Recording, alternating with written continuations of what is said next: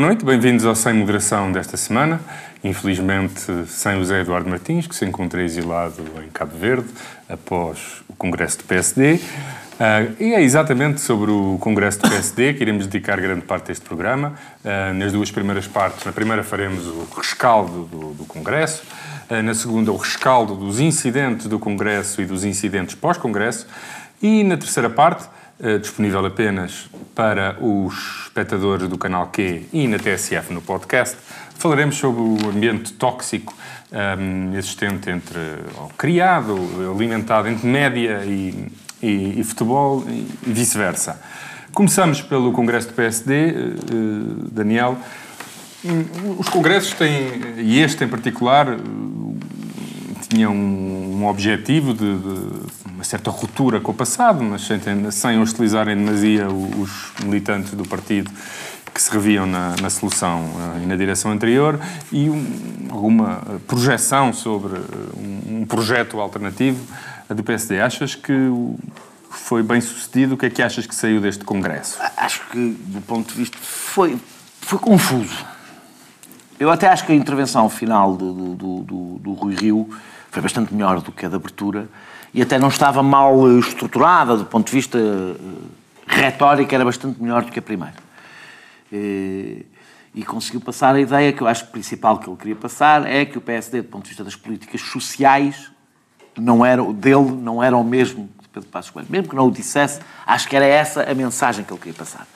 Só que o problema é que os vários discursos do Rui Rio, não é preciso ser um ortodoxo do ponto de vista ideológico para que os discursos tenham que, tenham que ter uma certa coerência entre si, porque a política não é, ao contrário daquelas pessoas que, que, dizem eu tenho uma política social de esquerda e uma política económica de direita, e alguém tem que explicar isso. Não é possível, porque a política económica e a política social são coisas que interferem uma com a outra, portanto, não. É, é, essa, desde logo essa essa separação. Separação de políticas. O problema é essa. Política é entre economia e, e o social. social não, é exatamente. É, é, eu sou social-democrático porque eu ponho o social à frente da economia. Que não há política, uma, coisa... uma, política, uma política social de esquerda, por assim dizer, também é, tem que ser uma política económica de esquerda. Caso contrário, a coisa não, não bate a bota com a perdigota e não funciona. Ora, aqueles discursos não se encontram. Por um lado, temos um discurso sobre o regime que é um discurso, na realidade, para mim, o mais, sendo o mais importante, parece ser o mais importante para Rui Rio. Ele falou muito menos dele na, segunda, na intervenção de encerramento, mas falou bastante na abertura. Também anda a falar dele há vários anos. Há muitos anos. É o mais confuso. É o mais confuso deles todos. Porque eu ouço dizer, por exemplo, Rui Rio é muito populista. É uma coisa que eu ouço dizer. É, por exemplo, a falar da justiça, Rui Rio não, não, não é propriamente um populista. Não, tu podes não gostar, podes até achar que ele é demagogo, não é populista. O discurso dele até é um discurso anti-justicialista não, não interessa se é bem estruturado ou não. O que ele pretende dizer, quando fala... Sim, não é particularmente popular. Não é? É um discurso até impopular em relação ao segredo de justiça, à inocência, até, até um, em várias coisas, qualquer uma coisa qualquer um de nós subscreve, e depois aquilo não bate certo com outras coisas que ele diz, até sobre a própria justiça, e pessoas que ele convida, mas isso vamos à, à, na segunda parte. Mas é, é, o problema do, do, discurso de regime é uma discordância que eu tenho, mas aí não é só com o Rui Rio, é uma discordância que eu tenho com várias pessoas que decidem que o debate sobre o regime é um debate à parte. Eu acho que a crise da democracia, que a democracia vive historicamente sempre em crise, é da sua natureza, mas a crise da democracia resulta de questões de substância. Ou seja, a razão porque as pessoas neste momento não se sentem satisfeitas com a democracia é porque ela não lhes devolve em qualidade de vida, em, em, em relação às suas aspirações, não lhes devolve o que elas desejam. Eu acho que essa é a razão profunda da crise da democracia.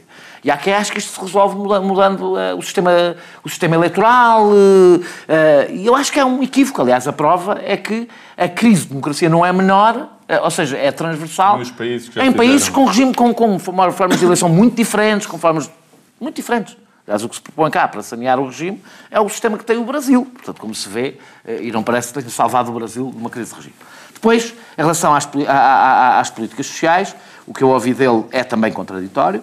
Em relação ao Serviço Nacional de Saúde, pareceu-me que foi onde ele foi um bocadinho mais longe, eh, numa tentativa de recentrar, coisa que se torna fácil, porque não há nenhuma alteração, já sei que tu discordas disto, não há nenhuma alteração substancial entre o governo anterior e este governo, nenhuma, e, portanto, talvez porque também o outro ministro era o mais moderado deste governo, do, do, ministro da Saúde do governo anterior, era o mais moderado daquele governo que toca à receita da austeridade, e este é o menos à esquerda deste governo e, portanto, eu acho que eles estão bastante próximos e torna-se mais fácil fazer este discurso. Se calhar é também um pouco porque a saúde, como é aquela área, peço desculpa por estar a interromper, aquela área em que uh, os desvios ao orçamentado é sempre, há sempre é, maior risco, que quem manda nunca é o Ministro da Saúde era exatamente das Finanças. Se bem que eu acho que há... Por acaso não é verdade. Por acaso eu acho que há alterações... Há alterações é, aliás, a área onde o Ministro das Finanças menos manda. A alteração, a, acho que há alterações, acho, acho que há alterações no Serviço Nacional de Saúde. No micromanagement, talvez. Eu acho que há alterações positivas no Serviço Nacional de Saúde que até custariam mais baratas. Eh, eh, eh, mas, mas, mas na realidade, ou seja, os limites, a questão que eu, que eu acho que ele tem razão, não sei se é, provavelmente não é isto que ele estava a dizer, não tem a ver quem manda, é os limites orçamentais, tendo em conta os custos do Serviço Nacional de Saúde, são uma coisa mais preponderante nas políticas de saúde do que noutras, no, do que noutras políticas. Sei que não há cativações no ensino. Em relação à escola pública, em relação à escola pública, pelo contrário, teve o discurso chapado no necrato. Eu tenho esperança que David Justino, entretanto, lhe explique algumas coisas sobre a conversa do Eduquês. O David Justino é, um, é, apesar de tudo, um moderado nessa eu matéria. Diria, eu diria que se, se David Justino está na direção de Rui Rio, eh, eu espero que ele tenha tido algum, alguma intervenção na, na, naquela parte do discurso, achas, não é estranho. Achas, achas. Acho que é estranho se não tiver tido. Conhece o discurso de David Justino? Não é Por aquele. Isso é não é aquele. Não é aquele. Portanto, eu tenho esperança que o David Justino, entanto, lhe explique algumas coisas para que Rui Rio não, não, não, não, não, não tenha este tipo de discurso, que ainda por cima é um discurso, na minha opinião, se há, ao contrário do que ele disse, que eh, quando criticou as permanentes alterações, a única pessoa que rompeu realmente com o consenso político que existia em Portugal foi Nuno Crato. Nacional e internacional. Nuno, Nuno Crato é é que foi um elemento disruptivo em relação a uma das poucas áreas onde havia um, um, consenso transversal que ia do PCP ao PSD, o CDS não sei bem porque teve, discursos diferentes, mas se falharmos, falarmos, por exemplo, de Roberto Carneiro, incluir Roberto Carneiro, era um consenso geral sobre a, a política de educação. E por fim a economia, onde aí repetiu, na realidade, o essencial do discurso com um tom diferente, mas do discurso de, de, de, de Passos Coelho. É, é, é, insistindo nesta, nesta nesta, nesta dicotomia entre mercado interno e exportações eh, e tratando o aumento do consumo interno como um problema. Que é uma coisa que eu não consigo perceber, a não ser que ele diga nós estamos a aumentar o consumo interno, mas não estamos a crescer. Não é o caso. Portanto, quando ele diz a dada altura faz sentido, ele disse a dada altura no discurso, o consumo interno tem que ser, o aumento do consumo interno tem que ser consequência do crescimento económico parece ter ignorado é visão... que há crescimento económico de qualquer das formas. Não, isso é a visão sacrificial de Passos claro. aquela ideia de que as condições de vida, salários e o, as, aquilo que permite às famílias consumirem é um, é um resultado do crescimento e não uma parte não, integrante desse mesmo Mas neste caso, por cima do que estamos a falar agora, o aumento do consumo interno corresponde a uma partilha mais justa dos resultados do crescimento. E quando ela não existe, quer dizer que há uma esmagadora maioria da população que ficou de fora das vantagens do fim da crise. Ou do, do eu queria só perguntar uma coisa antes de passar para o Francisco. sim, sim, sim, sim então deixa-me deixa terminar só. De resto, o que eu acho da intervenção dele, fez o diagnóstico, ela tem um altíssimo cunho pessoal. E, portanto, tem, ou seja, o que se nota é que as intervenções de Rui Rio, o discurso do Rui Rio, têm as suas idiosincrasias. De Rui Rio. E como isso não chega, em geral, falta-lhe programa, falta-lhe um discurso coletivo, ou seja, percebe-se que não há uma intervenção coletiva naquele discurso que dê alguma coerência àquilo e não sejam apenas as preocupações de Rui Rio. E, e, e, portanto, desse ponto de vista, eu acho que o PSD ainda vai andar aqui uns tempos à procura e a, e a dar cabeçadas. Falaremos no caso, no caso na, na segunda parte, provavelmente, mas a mim interessa-me bastante também perceber. Eu acho que há uma luta entre dois PSDs que não tem a ver com o discurso de Rui Rio tem a ver com uma tentativa, ou seja, há, um, há sobretudo uma brutal oposição ao Rio Rio fora do PSD e de uma direita que domina bastante a comunicação social, mas isso eu vou guardar para a segunda parte para dizer. Hum, Francisco, presumo que tenha estado uh, particularmente interessado no, no, no, Congresso do PSD. Uh, o que é que achas que foram as principais linhas e se achas que o PSD, em primeiro lugar, se apresenta renovado e distinto do, do, do, do PSD do, do, ciclo anterior e se entendes que um, Rui Rio saiu reforçado como líder do, PSD e presumo que da, da direita portuguesa, mas com isso se calhar tu discordarás. Não sei se, se Rui Rio quer ser líder da direita portuguesa, não quero cometer essa indelicadeza para com ele porque ele próprio diz que não, eh, que não é de direita, mas Enfim, vocês começaram por falar do discurso e vamos então analisar, o, ou melhor, vou responder à tua pergunta de acordo com aquilo que eu vi no discurso final. Eu concordo com o Daniel que o discurso foi um, um, uma tentativa de sinalizar uma mudança de discurso do PSD, no sentido em que, até, até, do ponto de vista da estrutura do discurso, o discurso começa primeiro com o, os problemas sociais, ou com as questões sociais. É um discurso à antiga. E só depois é que fala dos fundamentos macroeconómicos. É um, discurso, é um discurso à antiga, devo dizer, que, que não é um pormenor. O facto de, de, de, não é só sinalizar, o facto de de a política voltar a tratar as questões sociais mas, como Daniel, centro, mas, Daniel, independentemente das duas estarem ligadas, ou seja... É, mas deixa-me dizer o seguinte, sim. É óbvio que Passos Coelho fazia ao contrário, normalmente, que era discutia, apresentava e mostrava a sua visão sobre o crescimento, os fundamentos macroeconómicos da, da, da vida económica e social portuguesa e depois ia eh, mais ao pormenor eh, setorialmente. Mas também temos que perceber que Passos Coelho, a circunstância de Passos Coelho, quer dizer, Passos Coelho foi primeiro-ministro num resgate, uh, num resgate internacional e, portanto, apesar de tudo, não sei se já fazia antes. Enfim, fazia antes quando nós estávamos no pré-resgate e as questões já eram basicamente as mesmas, portanto, eu acho que não conseguimos, eu acho que não é necessário, melhor, não é possível necessariamente encontrar uma, uma diferença sem, sem ter em conta essas circunstâncias. Mas adiante.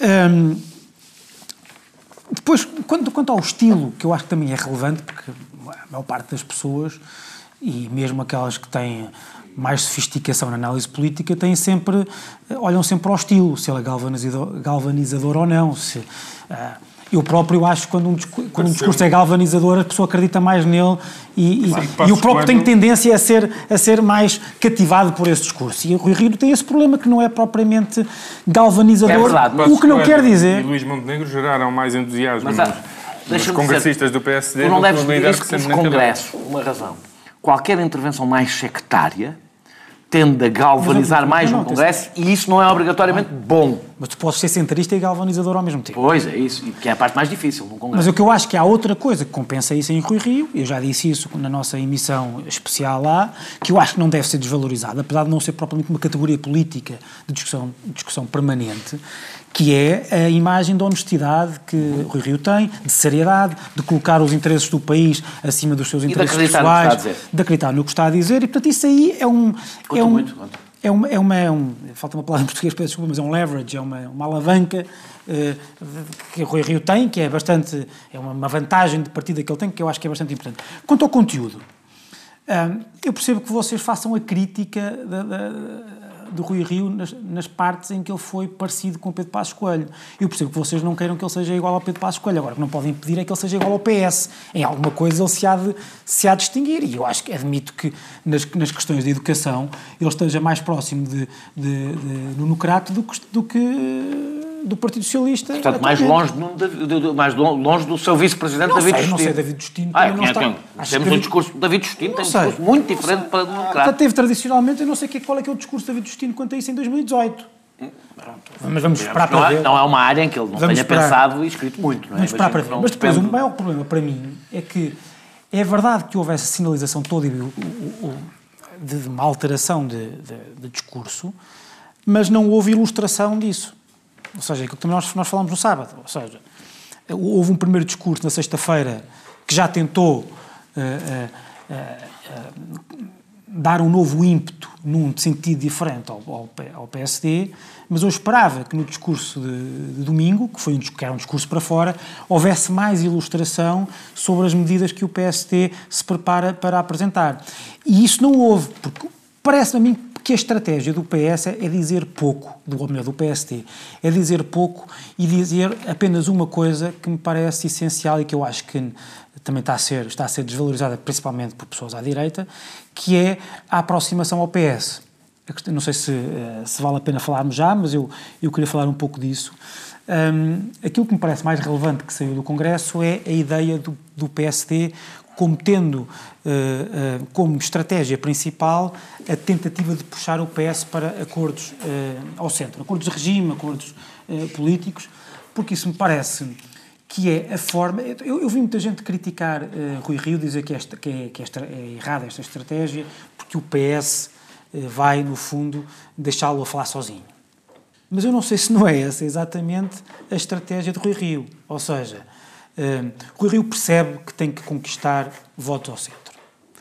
E percebe, e a meu, a meu ver bem, que o centro, não sendo, sendo, se quiseres, um vazio ideológico, é ainda assim um, é ainda assim... Eu prefiro dizer aos indecisos do que ao centro. Não? É? Pois, é o, o eleitorado volátil. E o eleitorado volátil... Que não é obrigatoriamente centrista. Há coisas até que pode ser radical. Pode ser radical, mas não, mas não algumas coisas. Mas é um eleitorado que psicologicamente prefere políticos que queiram fazer coisas, dar resultados, do que estejam a pensar à esquerda ou à direita. E, portanto, um político que diga que a sua, o seu principal impulso é conseguir fazer mudanças que sejam estruturais e duradouras e para isso precisa do principal partido do outro lado, é capaz de ser, é capaz de ser mais valorizado do que aquele que se é isso que António Costa está a preparar, dizer, ok, nós aceitamos, mas nós temos outros, nós, nós temos outros parceiros, quando esses parceiros não lhe permitem fazer as alterações de fundo que provavelmente António Costa queria. E porquê é que isto é relevante? Porque o PS já disse quais são as áreas uh, em que hum, esse entendimento que o, que o Partido Social Democrata era importante. E, na verdade, não há nenhuma alteração um, entre hoje e o discurso do PS de há dois anos. O PS sempre disse que era importante haver entendimentos com, com o PSD na área da justiça, na área dos fundos, um, e na área da descentralização. Sim, mas há coisas e foram estas áreas que eu acho que o Rui Rio pode tentar.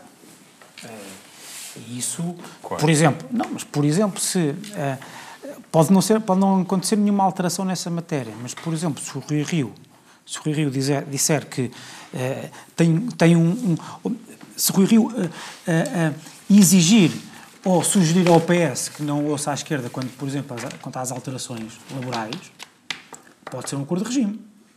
Não. Pode. Pode, pode ser visto como tal pode ser visto como tal. Mas deixa-me só terminar onde, onde eu queria onde eu queria chegar. já, já respondo. Era possível se, se o Rui Rio Sim, mas se revisse no programa certo. de governo nessa área, não parece? Oh, oh, João, oh, João, certo, mas o que eu acho que, que o Rui Rio, aí concordo contigo, Rui Rio, se essa estratégia for para seguir e para ser útil, Rui Rio tem ele próprio que propor algumas, alguns acordos de regime e não, e não ficar, como parece que foi ontem que ficou, uh, sujeito e resignado aos acordos que o próprio PS quer, Verdade, ter com ele. Mas deixa-me só, deixa só, deixa só terminar. Porquê que eu acho que isto é importante? Porque, de facto, ah, vi muita gente à direita, muita gente à direita criticar a Rui Rio porque, um, por dizer, isto não leva a lado nenhum, nós assim não somos alternativa, etc. Uh, e, portanto, é até muita gente a dizer que eu agradeço, a dizer que vai votar no CDS. Isso eu agradeço. Mas é preciso perceber que a desde direita... Não, algumas, desde que não o digam muitas vezes, pode afastar outro tipo de eleitores. É isso. Nós somos cristãos, portanto... Não, são vocês, os, outros, os vossos eleitores é que podem não ser tanto. Sim, mas isso enfim, é da vida. Os argumentos, é vida. Os argumentos para é votar no CDS podem não ser os melhores. É da vida. Mas se a direita, se a direita, se a direita já percebeu que só tendo maioria que vai governar, maioria de deputados, e, portanto, eh, é preciso que a direita vá buscar votos ao centro. E, portanto, é natural. É, o que é bom é que os dois partidos tenham posições diferentes. Se quiseres utilizar um, um, uma, uma, frase chavão que se diz de vez em quando, é o PSD tem que partir do centro para a direita e o CDS tem que partir da direita para o centro. Portanto, é, os partidos não podem ser iguais para, para ir buscar esse eleitorado. Também vejo muita gente a dizer que o PSD tem perdido o centro e continua a perder o centro e, portanto, o PSD tinha que recuperar, ou a direita tinha que recuperar aqueles, corrijam-me se estão errados, aqueles 600 mil eleitores que perderam nas últimas eleições. Uh, sim, a direita perdeu esses 600 mil eleitores, mas não precisa desses 600 mil eleitores ao centro para, para ter os oito deputados que lhe faltavam para, para, para, para, para, ter, uh, para governar, para ter a maioria. E é preciso reparar que a direita, sociologicamente, é-lhe muito mais fácil ter uh, uh, maioria absoluta, tendo em conta a dispersão de votos, por onde tem os votos dispersos, do que à esquerda. Se tu tiveres um parlamento, se tiveres uma eleição em que a esquerda tem 60% e a direita tem 40%, a direita pode ter maioria absoluta de deputados. E, portanto, essa coisa de Rui Rio ter que ter uma alternativa absolutamente clara, eu acho que é importante do ponto de vista do jogo eleitoral, quer dizer, ninguém vai para, ninguém vai para eleições, ninguém vai para eleições dizer que vai fazer a mesma coisa que as pessoas que lá estão, é verdade, mas também não é, é mas para conquistar o centro, o Rui Rio tem que fazer este, tem que fazer este jogo, ou seja, mas dizer é, que está disponível. Dá para fazer uma coisa?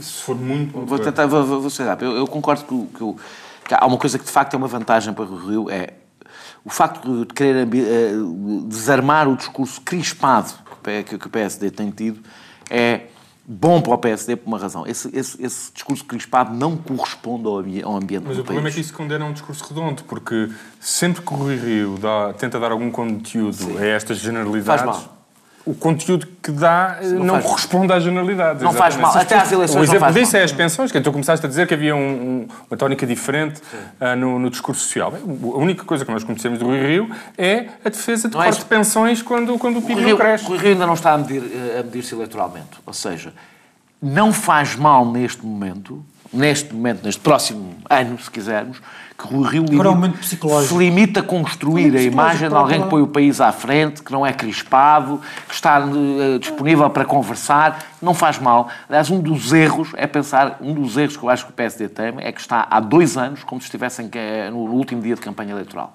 E isso cria um clima que, no seu discurso que não bate certo com o sentimento do país. O país não percebe não aquele grau de crispação no momento em que o país não está, a pensar Não está a pensar pois não, não está. Ninguém está a pensar dizer só, dizer só que, de qualquer das formas, há coisas que não se inventam. O PSD, que Rui Rio, pelo menos parece querer uh, uh, recuperar, não tem futuro, porque o, o, país já não é o mesmo e nós estamos na Europa e, desse ponto de vista, a direita europeia, no qual o PSD se filia, não é aquela que Rui Rio. Uh, e isso não é indiferente. Rui Rio teria que entrar em ruptura com o Partido Popular Europeu. Partido não vai entrar. Onde...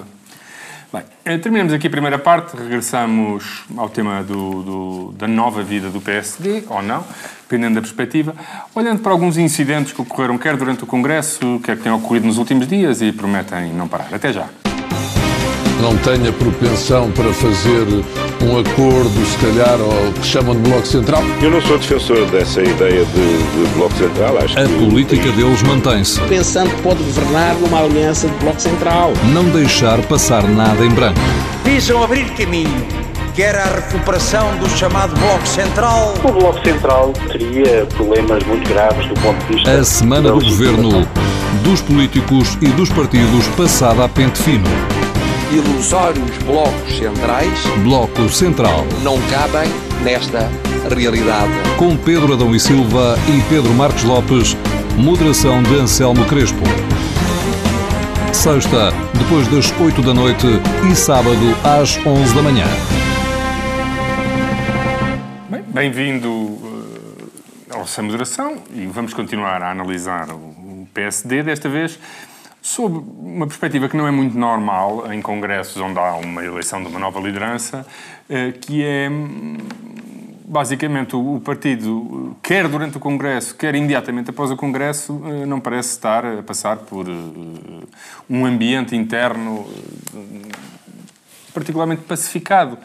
E, Francisco, o, tem sido vários incidentes. Tivemos, quer durante o Congresso, o, o, discurso de Luís Montenegro, a testuar claramente de um, de um ambiente supostamente uh, de unidade. Uh, depois tivemos também a eleição de, ali na Fraga, uh, que não tem propriamente sido pacífica no, no PSD, mas pelo contrário, foi apropada no Congresso e tem, provocado, tem levado a, a reações várias de vários dirigentes uh, do PSD. E temos agora este incidente com a, com a eleição para a liderança parlamentar, onde, vendo o que, o que Fernando Negrão, que é o candidato oficial da nova liderança do PSD, tem dito, eh, a sua eleição parece longe eh, de, de, de, estar assegurada. Não é muito normal um partido, é normal um partido em disputas internas ter grande crispação, mas a seguir a uma a uma eleição, quando se espera unidade, não é muito normal. Uh, nós vemos isto. Eu não sei se quer escolher algum caso em concreto,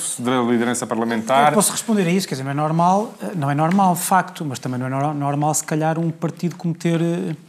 Enfim, não, não era erros, porque eu acho que o único erro que aqui há é a escolha de Helena Fraga, por razões que, que, a meu ver, não tem nada a ver com, com a maior parte do comentário que eu tenho visto sobre, sobre o tema, mas eu já lá vou. Quanto a. Quer dizer, depois, quanto a, a Quanto ao resto, enfim, é a dinâmica do próprio PSD que mostra que, que Rui Rio não está, de facto, propriamente sólido e, portanto, quer dizer, não é um erro de Rui Rio, é um, é, é um, é, é, o, é o PSD que está dividido e, e Luís Montenegro fez aquele número, mostrou que, de facto, é dos, dos, dos challengers é o mais talentoso de todos. O que o Daniel, o Daniel disse, que basta a Rui Rio estar um pouco calão dizer muitas coisas durante este ano isso poderia ser verdade se, se, a, sua, se, se a sua liderança fosse sólida. Não eu sendo e tendo eu ele que se afirmar. mas, Tudo isto, tudo eu também não sei se essa tudo isto que estão a fazer internamente, ao- Pode ser bom para Rio, ele? do meu ponto de vista, do ponto de vista do eleitorado do PSD, é bom para ele. Pode ser bom para Acho que ninguém, a não ser os próprios que estão envolvidos, percebe. Mas a mim é mais, é, é mais importante politicamente a questão da Helena Fraga, pelo seguinte, eu, eu não tenho... Quer dizer, as pessoas eh, eh, estão a dar muita atenção, designadamente porque os jornalistas também estão a dar demasiada atenção, acho eu, à questão do suposto inquérito, ou do inquérito, ou do, enfim, da, da- da- do problema do mandato da doutora Helena Fraga hum, estar a ser investigado supostamente pelo Ministério Público. Isto digo supostamente porque eu sei que está no Ministério Público a auditoria que foi feita, não sei se foi aberto inquérito, se não, estou, estou mesmo a ser sem. Não tenho estado, não tenho estado verdadeiramente atento a essa. Há uma investigação. Sim, mas eu não sei, quer dizer, não sei se se já foi aberto inquérito, sei que aquilo foi para lá. Isso não, não, Ela mas não é mas arguida, mas isso eu sei que não Sim, é. mas isso não, isso, isso é irrelevante. Porque não é o. Eu já disse que se politica- fosse constituída arguida, que não. Politicamente isso não, porque quer dizer, qualquer pessoa corre risco, de facto, eu concordo com ela nesse, nesse aspecto. Hoje em dia, quer dizer, qualquer pessoa pode ser constituída arguído, qual- qualquer pessoa que esteja numa, numa posição de eh, responsabilidade em alguma coisa, eh, se fizerem uma queixa, se enviarem uma disse auditoria, uma coisa que tu ser. seguramente subscreves, que é de antes era quando se era condenado, depois passou a ser quando se era, que, que isso era um problema, depois passou a ser quando é acusado, depois passou a ser quando é arguído e agora de repente já é só quando és investigado. E isso ela tem razão. Certo, mas deixa-me só dizer então uma coisa quanto a isso. Independentemente de haver ou não razões para haver a abertura do inquérito pelo Ministério Público, independentemente de haver ou não razões para ela ser condenada por alguma coisa, ou seja, independentemente de haver alguma razão para considerar aquela particular alguma conduta criminal punida pelo direito penal, aquilo que está na auditoria feita pela Ordem dos Advogados, ah, as condutas que lá estão descritas a ser verdade, a serem verdade, e que era uma coisa que já se falava antes de haver aquela auditoria. Aquela auditoria veio confirmar. Mas não foi no procedimento da ordem alegada- ela. Não, o que aconteceu foi que o Conselho, Cons- o Conselho Superior da Ordem disse que ela não incumpriu nenhuma, nenhuma falha deontológica. Mas ela pode não ter nenhuma falha deontológica, como pode também não ter nenhuma falha criminal, mas pode ter falhas com relevância política. Porque aquilo que lá está é que a, a Ordem dos Advogados gastou em serviços jurídicos externos cerca de meio milhão de euros e 85% foram para as três mesmas pessoas, designadamente a maior parte do bolo para o antigo eh, patrono dela, outra parte para a outra parte, e uma das, uma das duas restantes partes, segundo percebi, para uma advogada que, que, entretanto, depois disso, passou a ser sócia dela. Isso tem relevância. Quando, quando vais para uma área, a política, onde vais, gerar, onde vais gerir dinheiro de todos. Portanto, não é irrelevante. Mas eu acho que dizer que, quer dizer, que há um problema político só porque, só porque foi enviada uma auditoria para, um, para o Ministério Público, e quando o Ministério Público ainda não constituiu arguídos, não, não, não há nenhuma acusação longe disso, isso acho que é, é problemático. Aquilo que é mais, não, não é problemático. Ah, pelo menos para já. Aquilo que para mim é problemático é o que isto significa. Porque, em primeiro lugar, Rui Rio ah, ah, falou, disse que prometeu combater a judicialização da política no seu primeiro discurso. Não sei o que isso é, pensava que ele ia ilustrar, não ilustrou, e eu acho que isso também é, isso é que é problemático, porque nós, eu gostava de saber o que é que é para ele a judicial- a judicialização da política e que ele me desse dois ou três casos em que isso se concretizou. Não o disse, e portanto nós só podemos especular, e essa especulação é um caminho que pode levar o Rui Rio a. Quer dizer, o que é que é, o que é, que é, o que é, que é a judicialização da política? São os, é a investigação de políticos por parte do Ministério Público? Por crimes que, que, que o legislador criou para, para, para, para condutas eh, de, de políticos? É isso? Quer dizer, cada vez que há um político investigado por um crime que foi criado pelo legislador para, para, para, para a atividade política, o, o, é a judicialização, judicialização da política? Não sei. Tu sabes o que é, é a judicialização da política? É o quê? É, o- é as fugas de informação? Não, é um enquadramento disso, ou seja, investigar um conjunto de políticos não é a mesma coisa que enquadrar cada investigação num discurso moralizador sobre a política feito pela Justiça. Não é a mesma coisa. Certo. E isso é a judicialização da política. eu vou dizer o que é que é a judicialização Sabes da o que é que eu política. é dizer, não é? não, eu vou dizer o que é que é um caso paradigmático de É, judicialização. eu sei qual é que tu és, ah, também acho que é. Mas é que a, se, a Também é um judici- se a judicialização da política é, como a meu ver é, pelo menos em parte, a manipulação ou a utilização dos meios da justiça para fins políticos, a, a- a poster girl o caso mais paradigmático de, de judicialização da política é a doutora Helena Fraga. Porque era contra uma decisão política de alteração administrativa dos, ou melhor, alteração legal da administração da justiça. Do mapa judiciário, do mapa judiciário. E a forma que encontrou para uh, uh, contestar isso foi apresentar uma queixa-crime por crime de atentado contra o Estado de Direito contra todos os membros do governo de Passos Coelho, contra Passos Coelho, contra a Associação Cristas, contra Teixeira, uh, Paulo Teixeira da Cruz, contra Paulo Portas, contra tudo. É que não é só a judicialização da política, é a criminalização das decisões políticas. E é mais, mais, mais. Como é óbvio, o Ministério Público olhou para aquilo e disse não tem, não tem razão de ser. Recorreu num recurso para o Supremo, o Supremo disse, bem, vamos dar o benefício da dúvida, venha cá a senhora bastonária explicar o que é que quer dizer com isto que nós não percebemos, o que é que quer, designadamente. Do, do segundo está no processo. Durante quatro meses não disse nada, nem sequer apareceu, porque teve vergonha, de, teve, teve medo de ser envergonhada no, no Supremo, como é óbvio. E, portanto, este é um problema, ou seja, não bate a bota com a perdigota o discurso contra a judicialização da política de Rui Rio com a escolha de Helena Fraga. Mas, Mas mais... achas que isso vai fragilizar a direção? Não sei se vai, eu não sei se vai, se não vai. Mas que é grave é, por outra razão, eu, eu, cada, vez, eu, cada vez que eu vejo jornalistas a dizerem que nós vamos perguntar tudo e à, à doutora Helena Fraga, não lhe perguntam uma coisa que para mim é politicamente mais relevante do que, no que interessa, que é, para já podem confrontar o Rui Rio com esta contradição. Mas depois é que esta, esta queixa-crime foi contra o mapa judiciário, que o PS, salvo umas pequeninas alterações, não reverteu, uma, mudança que não reverteu. E, portanto, a doutora Elina Fraga e o doutor Rui Rio defendem a reversão da reforma do mapa judiciário? É uma pergunta que eu acho que todos os portugueses uh, e os agentes da justiça ainda mais uh, uh, colocam. Essa é que eu acho que é, é a questão. Daniel, hum, não é muito normal este ambiente que, que, que temos assistido num, num pós-congresso. Tu estavas a dizer há pouco que entendias que não era, não era necessariamente negativo, porque as pessoas cá fora... Não, negativo, é, é negativo para o PSD, não, não, quer dizer, para o PSD no seu conjunto, não é negativo para Rui Rio. Um, não é negativo para Rui Rio, se calhar naquela parte do eleitorado um, que não se revia na direção anterior e que anseia por um corte com o passado. Mas a eleição anterior e o PSD, liderado por Passos Coelho, não tinha 0% nas intenções de voto. Não, mas isso não, não dizer... haverá um risco. Não. Isso não quer dizer, um, uma adesão ideológica ao PSD, as coisas são mais complexas do que isso, como nós sabemos, do ponto de vista eleitoral. Uh, dois, uh, não quer dizer que o ambiente, desde essa altura até agora, não tenha evidentemente mudado. Havia um ambiente muitíssimo mais crispado naquela altura do que há agora e que os partidos não se adaptem a essa, a essa nova realidade. O CDS, por exemplo, tinha um discurso até bastante agressivo naquela altura. Eu acho que continua a ter um discurso muito centrado em casos, mas. Uh, eh, também não há muito espaço para fazer discurso económico neste momento, eh, eh, mas apesar de tudo, houve um processo de descrip... Como é que é? Descrispação. Descrispação do discurso do CDS. eu acho que o que é aqui estranho, que ninguém. Eu não sei se as, pessoas, as vidas partidárias às vezes têm este problema de, de ficar a funcionar lá dentro e as pessoas não olharem cá para fora e dizer como é, como é que as pessoas estão a ver isto. Uma coisa é, antes de uma eleição, está-se tudo nas tintas para isso, andam todos à estalada, faz parte, o país não gosta, mas é indiferente, porque alguém vai ter que ganhar. Depois é que o país fica mesmo a estranhar, depois de uma eleição em que ganhou, não ganhou por pouco, não ganhou por não é, o Estado ganhou por pouco ou muito, ganhou. Ninguém pôs em causa a vitória do Rui Rio interna. Os seus opositores, os passistas, não Santana, os passistas, comportam-se como se aquela vitória fosse uma vitória legítima como se fosse uma vitória inaceitável.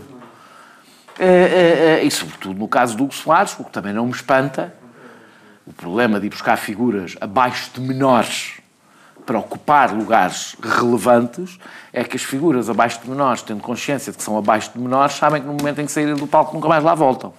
E, portanto, estão dispostas a tudo. É, é, é, o que eu acho é, do ponto de vista da oposição interna de, de, Rui Rio parece. Do Rio, eu não estou a conseguir. O Rui Rio hoje disse que gostava era disto. Há uma frase qualquer do Rui Rio. Não, seja, disse ontem. Disse ontem foi ontem. Que ele vive bem nesta. Ah, sim, está bem. Mas, sim, tá, mas o que eu digo é. Isto, eu não percebo qual é a estratégia da oposição interna. Das duas, uma, acha que faz, conseguem fazer cair o Rio Rio nos próximos meses, estão a tentar criar um ambiente de, de não permita a Rui Rio chegar sequer a ser visto como um líder Na incontestável. verdade, estão a criar, uh, se continuar esta oposição até às eleições, criam uma oportunidade do Rui Rio, se eventualmente perder, como uh, parece que, que irá acontecer, de se continuar na liderança do PSD, argumentando que foi boicotado por uma parte significativa Não, mas é- da direção eu não, eu não consigo e perceber. responsabilizá-los O a é- eles. O problema pelo- é que esta estratégia é uma estratégia que pode até ser má para Rui Rio, mas é suicidária para os próprios, não é? Eh, eh, A não ser que tivessem sequer uma alternativa, mas não têm. Uma pessoa, claramente, que...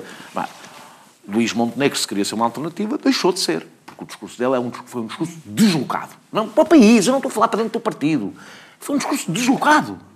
Num momento de vitória. Ou seja, uma coisa era eh, Luís Montenegro passar para a última, como fazem muitos políticos, não é? Passam para a última fila, deixam que acabe o mandato, é outra coisa. Não, não foi isso que Luís, Luís Montenegro quis fazer um número, não é? E fazendo um número, foi talvez cedo demais, não é? Não sei, porque eu acho que havia dúvidas de quem é que ia ser. eh, dizer, eu- há, uma, há uma diferença, repara.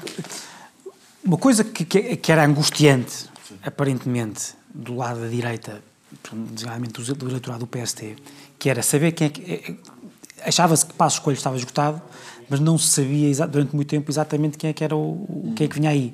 Quer dizer, todos os partidos têm isso, quer dizer, quando seguro era Costa, sabia, Passo, quando era Ferreira Leite sabia-se que era seguir era Passo, havia essa, havia uma válvula de escape, pelo menos mental, para as pessoas, e durante, até, até, até há pouco tempo Passo Coelho não tinha isso. Até porque sabia-se que o Rio gostava, mas o Rio durante também muito tempo achava-se que queria ser Presidente da República. não é? Aliás, eh, eh, Luís Montenegro disse isso, não fui eu que andei aqui a, a- a hesitar entre ser Presidente da República e candidato ao, ao PSD. Eu acho que neste momento o, Rui Rio tem aquilo que Passos não teve. Ou seja, já sabe quem é que é o mais provável sucessor quando isso correr mal. Eu acho que sim. Já, Foi isso, acho- foi isso que, foi isso que Foi. o Luís Montenegro quis Ah, fazer. quis, mas eu acho que não. E, portanto- mas já eu acho que é assim, há um problema. O Luís Montenegro não tem dimensão para ser isso. E, portanto, posso estar enganado, mas não parece mesmo que tenha. Eu acho que ganhou E, nos últimos portanto- dias, por causa disso. Não, acho que, acho que últimos quiseram que, que ganhasse. É um eu já lá vou. Deixa-me só falar de É Helena assim, Fraga e que acabar. E acabar então vou, vou, vou tentar. Uh, uh, uh, vou, vou, vou conseguir. Bem, Helena Fraga, que tem repugnância por este governo, porque ela é de esquerda, mostra uh, a fragilidade de algumas pessoas, que política, de, de- de- ninguém diz, eu tenho repugnância por este governo porque é de esquerda, é uma coisa infantil, mas pronto, é, é em frente. É, eu, não, é, é, eu concordo com, com- eu concordo com, com, com, o que o Francisco disse sobre, portanto não me vou repetir, sobre a história da, da- da judicialização, mas acho que um dos problemas de Rui Rio, apesar de eu não achar que ele seja propriamente um populista, eh, eh, ele tem um discurso moralizador que evidentemente fragiliza sempre, no sentido em que qualquer falha nessa matéria é muito facilmente utilizável, eh, eh, mas... Banho- o tal banho de ética que ele falava, toda a gente É- lembra é agora, um que aparece uma coisinha mesmo que Não, não é sempre um problema porque acontece sempre. eh, Claro. Quando tens equipas, mesmo que tu sejas uma pessoa... Não controlas tudo. Mesmo que sejas uma pessoa perfeita, há sempre à tua volta. Agora, há uma coisa que eu não posso deixar de assinalar. A má imprensa que Rui Rio teve desde o primeiro minuto corresponde a um peso totalmente desproporcionado de uma direita liberal radical que é eh, eh, eh, capitaneada pelo Observador, mas tem peso em todos, em, em praticamente todos os jornais, e que, de uma forma absolutamente descarada, já o fez quando foi a Jeringonça, e está a fazê-lo de novo agora com o Rui Rio, parece que está absolutamente convencida que o poder é legitimamente de alguém e não pode ser de mais ninguém. E é evidente. Acho que falta aí uma coisa nessa É evidente a campanha, eu longe de mim querer defender o Rui Rio, mas é evidente que há uma campanha movida por razões ideológicas, de um razoável radicalismo que nem sequer tem grande eh, implantação nacional, nem sequer tem grande implantação nacional, e que corresponde, e ajuda a explicar alguns dos problemas da comunicação social, corresponde a um, um- um total desvio do que é a realidade hoje nas direções dos jornais e a dizer- realidade do país. 5 segundos. Cinco segundos três há, segundos. há uma coisa que te falta aí. É que o Rui Rio tem uma, uma história de crispação com a imprensa. É verdade, mas é no- e a imprensa, não, não. E a imprensa está, está, está preparada, está preparada para ver testar os limites do Rui Rio quanto a isso. Isso, acho que faz bem. Desde o início. mas- mas não é só Desde o início. Mas não é só vai fazê-lo. Vai fazer o Rui Rio tem que ter muito cuidado E é com para não esta- cair nesse engodo. Teve bem até agora. E é com esta Agora sim. advertência do Francisco Review que terminamos as duas primeiras partes e vamos agora para a terceira, que está apenas disponível para os telespectadores do canal e mais tarde para os ouvintes da TSF via do, do podcast. Vamos falar sobre ah, o, o ambiente, a, a- a dupla causalidade, o que os média têm feito ao futebol e o que o futebol uh, tem feito aos médias. Até já. Our world is in trouble. People are hurting and angry. We will have no choice but to totally destroy North Korea. Mapa Mundo. Todas as semanas, marcamos as voltas que o mundo dá e paramos onde a notícia nos leva. Je le crois profondément. Nous permettront de gagner Una declaració formal da independência da Catalunha. Catalunya. Moyelam dar ogoze sohan. Sergente i starshine. Mapa Mundo. Terça-feira, às 8 da noite. A corrupção e a impunidade. Uma parceria TSF um com o Instituto Português de é Relações Internacionais. Bem-vindos à terceira parte, onde falaremos. Faremos uma coisa parecida com alguns, eh, infelizmente muitos, programas eh, sobre futebol na, na, nas televisões. Só que é, está lá o nome futebol, a palavra futebol está lá. Eh, Não se fala eh, praticamente de, de futebol. Daniel, nós sempre tivemos uma coisa muito estranha em Portugal. Chamamos Zé é- Pina, se faz favor. Não está cá o Pedro Guerra, porque não, está em Cabo Verde, Está em Cabo Pedro Guerra. aqui o Serrão. Nós temos aqui o, Tens o Serrão. o Manel Serrão. Não gosto mais do Rodolfo. Ah, uma das coisas que nós sempre tivemos em- e que não há, acho eu que não, que não há no, noutros países, é aqueles programas intermináveis sobre futebol. Houve até Ah, algumas. de certeza, de certeza que Não, não há, não, há. Não há. Não, assim não há. certeza. Não há. Nós já chegámos a ter o. o- acho que foi. Alguém dizia que a, SIC Notícias. Acho que era a SIC Notícias, ou outro canal, já não lembro qual é que era um canal que de vez em quando no intervalo davam. Outras coisas que não, que não futebol. Portanto, Nós temos um- uma. A SIC Notícia, a TVE. Mas eu queria, só, eu queria só dizer aqui uma coisa, que eh, para entrar no espírito do programa, o Porto acabou de dar a volta no Estoril e há muita gente aqui no estúdio que vai estar a precisar de Reni. Ah, e portanto... Roubado? Foi roubado. Deve dizer que sim, portanto, Está nós podemos, toda a gente a dizer que foi podem roubado. passar as imagens, podem passar as imagens, não foi. Nós podemos programas em todas podemos as discutir televisões. essa questão. Intermináveis, era ao sábado, ao domingo, à segunda, à terça, assim, às vezes não havia Liga dos Campeões e pá, e à quarta ou quinta podia não haver um, um- um debate sobre futebol. Ou então enganaram-me, eu estou a fazer fora de parte. E subitamente, nos últimos tempos, aquilo que temos assisti- assistido é uma degradação significativa do, do, do, do- do discurso público em torno disto, com ahm, um ambiente quase tribal de guerra permanente. Um e eu confesso, da minha parte da bola, é? eu sou do Sporting, mas não acompanho de todo nenhum programa. Eu gosto de ver jogos de futebol, não é? Pessoas a correr atrás da bola, golos, golos e coisas assim. Não vejo, nunca vi um debate sobre. Não, não, não acompanho. E estranhamente, parece que neste momento se fala de tudo menos disso. O que é que. O que é que se passa? A ver se nos entendemos, se falasse de futebol não dava para fazer tantos programas, porque futebol Mas é o que uma se faz nos assim- outros países. Futebol E não é- nós também tínhamos. Nós futebol tínhamos, é o, coisa- nós tínhamos o Domingos Era um Esportivo, que se queria ver golos e um pequeno é resumo sobre. Via essas coisas. Isso não tem a complexidade suficiente para encher três jornais diários e. Nos anos Não, 90, não, nos anos, nos de anos televisão, 90, pronto. nos anos 90 já tinhas um ambiente. Sim, foi quando começou. Foi quando apareceram as televisões privadas e, e, e, e eu, eu, eu, eu, até. Culpa é dos privados. Não, não, não, não. Isto tem, isto tem a ver com alguma coisa. Audiências Audiências. Ah, ah, ah, eu, eu primeiro tenho que fazer uma declaração de interesses. Ah, não, como é sempre o Francisco a fazer, desta vez vou fazer. Eu tenho que fazer uma declaração de interesses. Eu, eu, eu sou sócio do Sporting, f- fui apoiante do Bruno de Carvalho, fui da Comissão de Honra nas últimas eleições do Bruno de Carvalho. Isso não é uma declaração de interesses, isso é uma declaração de inimputabilidade. Claro, desculpa lá. Ah, ah, Estou a entrar no espírito. Para deixar, para deixar claro, fui, fui, fui por razões internas, nunca foi por causa do, por razões que têm a ver que não, entra, não, não cabem evidentemente neste programa, mas nunca teve a ver com o estilo de Bruno de Carvalho, foi, fui apoiante do Bruno de Carvalho, apesar do estilo do Bruno Carvalho, e não acho que haja, sem, sem me alongar mais disso, há uma diferença de estilo, mas não há uma diferença de substância entre Bruno Carvalho, Luís Filipe Vieira, Pinto da Costa, ou seja, não acho, ao contrário de muita gente, que haja aqui um corte epistemológico da natureza de uma liderança eh, há no estilo, isso já vou explicar porquê, e não tem, não- sem querer falar de Bruno Carvalho, pá, nós não vamos falar aqui de, de- de- disso, porque não é isso que nos interessa, não é o, o- o terreno do nosso, do nosso programa. Eh, o- o- a concentração na questão, que é o que levou agora, e que me levou, por exemplo, a mim a retirar, na medida de que isso tenha alguma relevância, mas a dizer que não, que neste momento, enquanto sócio do Sporting, não apoio o Bruno Carvalho, teve a ver com esta proposta, ou seja, este apelo aos sócios para boicotar, não, isso não seria novo, aliás, não um órgão de comunicação social especificamente, mas todo, toda a comunicação social na, na sua parte desportiva. Que não a do próprio clube. Que não a do próprio clube. O pior ainda um bocadinho mais a coisa, o dizer vejam, vejam o Jornal de Sporting, não sei o que, tem a ver com o controle por parte de uma pessoa, ou seja, alguém que quer controlar toda a informação, de alguma forma, toda a informação que os sócios recolhem. E isto não preciso explicar, porque estamos entre pessoas, entre democratas, qual é uh, o problema uh, deste apelo. Eu, portanto, acho que não, podemos, não precisamos fazer aqui o nosso processo de indignação, o que eu quero é falar de outras coisas. Uh, isto tem um impacto, já houve outros, outros boicotes. Não é, não é a primeira vez que isto acontece. Aconteceu em outro tempo. Ou seja, em que o clube boicotava a comunicação social durante um. já até general. Sim, os blackouts, os blackouts. Não é a mesma durante... coisa, mas admito que pelo efeito da. Não, qual é a diferença? Seja... Não, não, qual é a diferença? Não, aqui o que, o que interessa, eu não, eu não estou aqui a medir. O Porto entrava muitas vezes é... em blackout como forma de, de. E às vezes de vingança. E às vezes de vingança. Não, mas não era. Está bem. Mas o que é que a mim. Eu não quero aqui medir o. A minha, a minha questão é outra. De... Foi noutro tempo.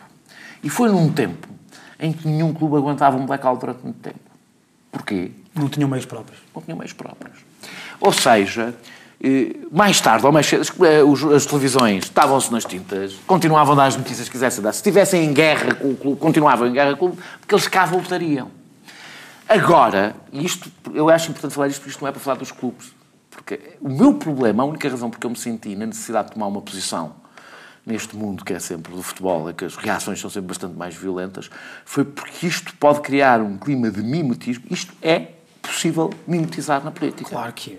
Ou seja, eu que nunca aceitei a comparação que é estúpida, já lá vou com o Trump, acho estúpida, porque acho que não se pode. Não, tem, Sim, o, okay. o cargo não permite fazer esse tipo de comparação. Agora, isto é mimetizável na política. Mais, por um lado, há outras alternativas, ou seja, os presidentes dos clubes, assim como os políticos, podem passar a falar diretamente com os seus sócios por via do Facebook, das redes sociais, etc., e dispensar todo o escrutínio da comunicação social. Por outro lado, os grupos de comunicação social estão muito mais fragilizados.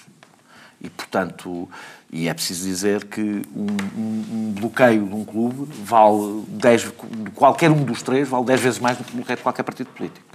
Porque há uma carga, porque, porque há um processo de fanatização muito maior. Eu acho que a comunicação social tem fortíssimas responsabilidades em muito do que está a acontecer.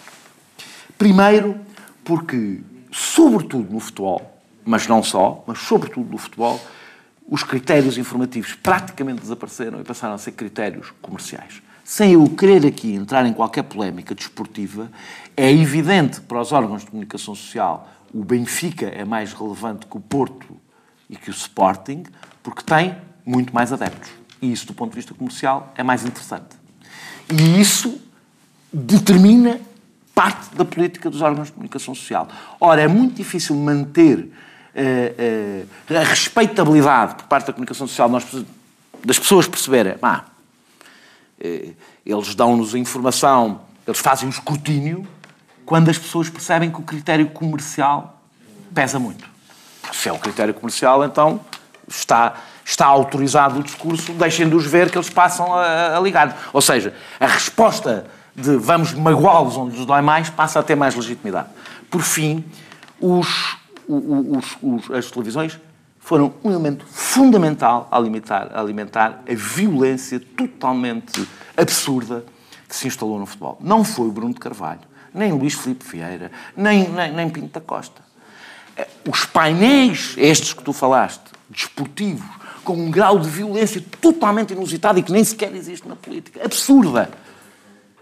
Alimentou a irracionalidade que agora se abate sobre a comunicação social e vai abater-se muito mais. E isto também tem paralelo com a política.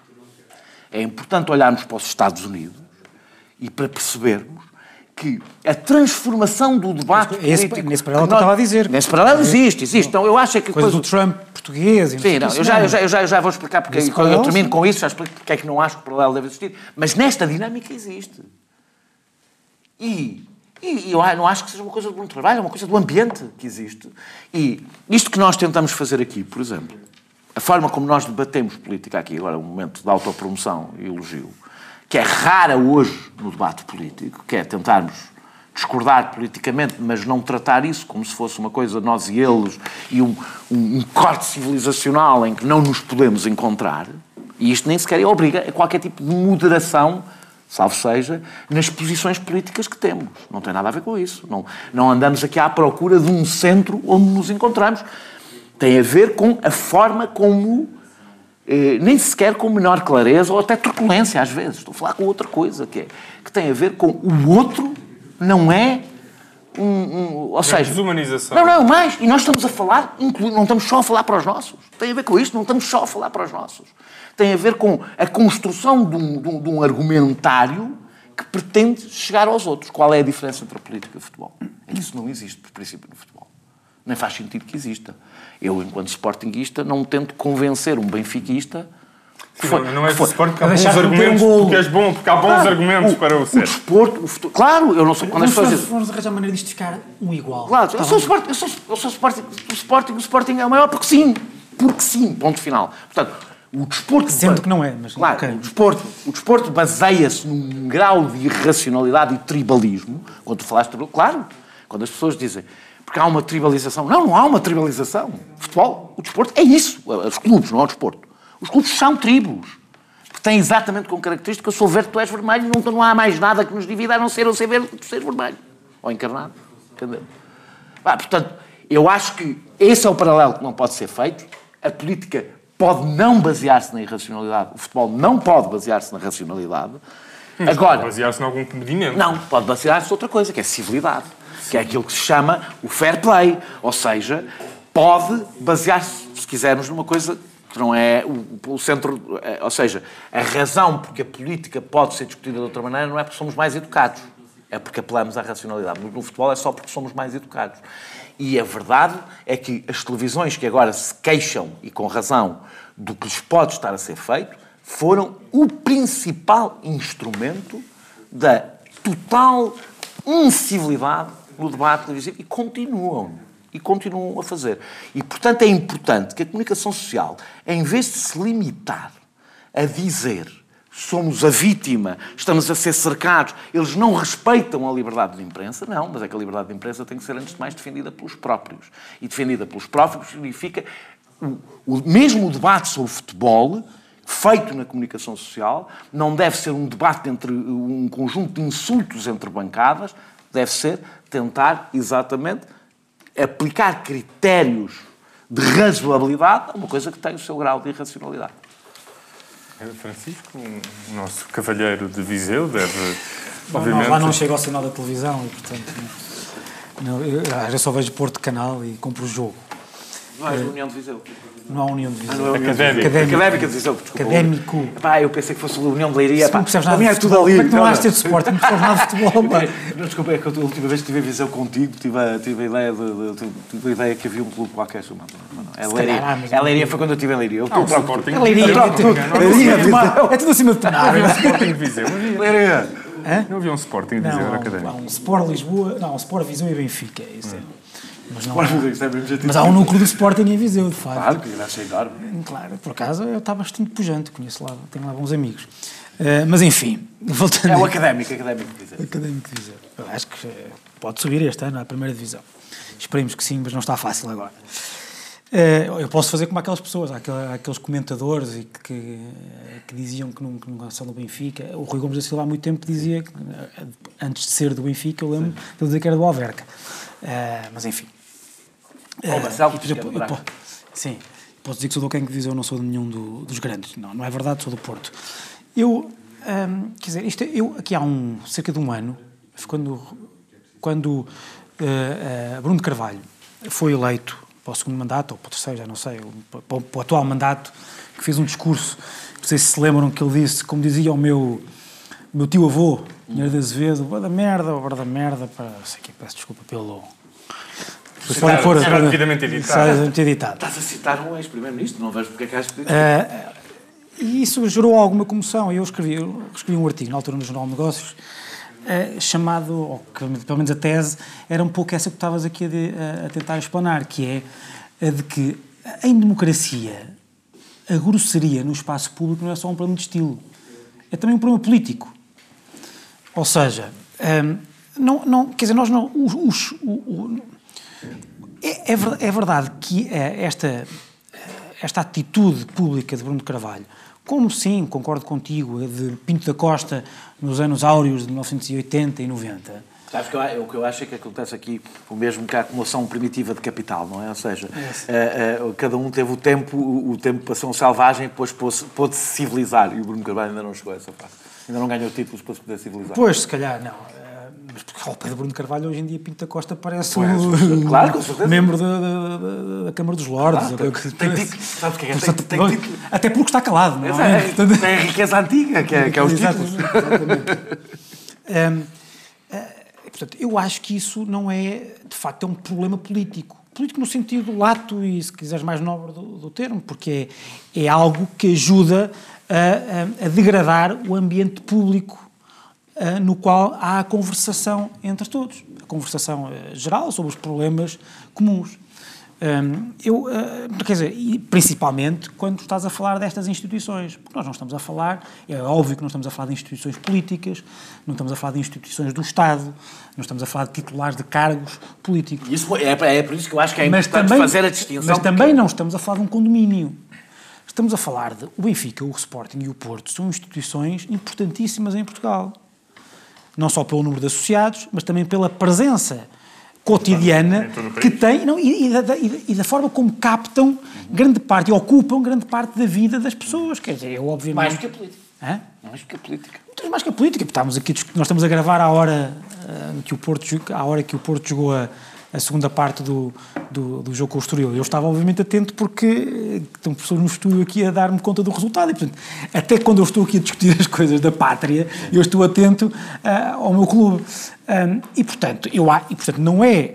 Um, um, quando nós aceitamos a normalização no discurso sobre o futebol, da grossaria, do sectarismo, da violência verbal, da irracionalidade, é óbvio que isso vai ter respaldo depois em tudo, designadamente na política. Se nós nos habituamos a que, a que tenha, a, que seja normal e que possa ter até efeitos, porque repara, muitos, o que tu vês, que vês a, a, a preponderância recente dos diretores de comunicação.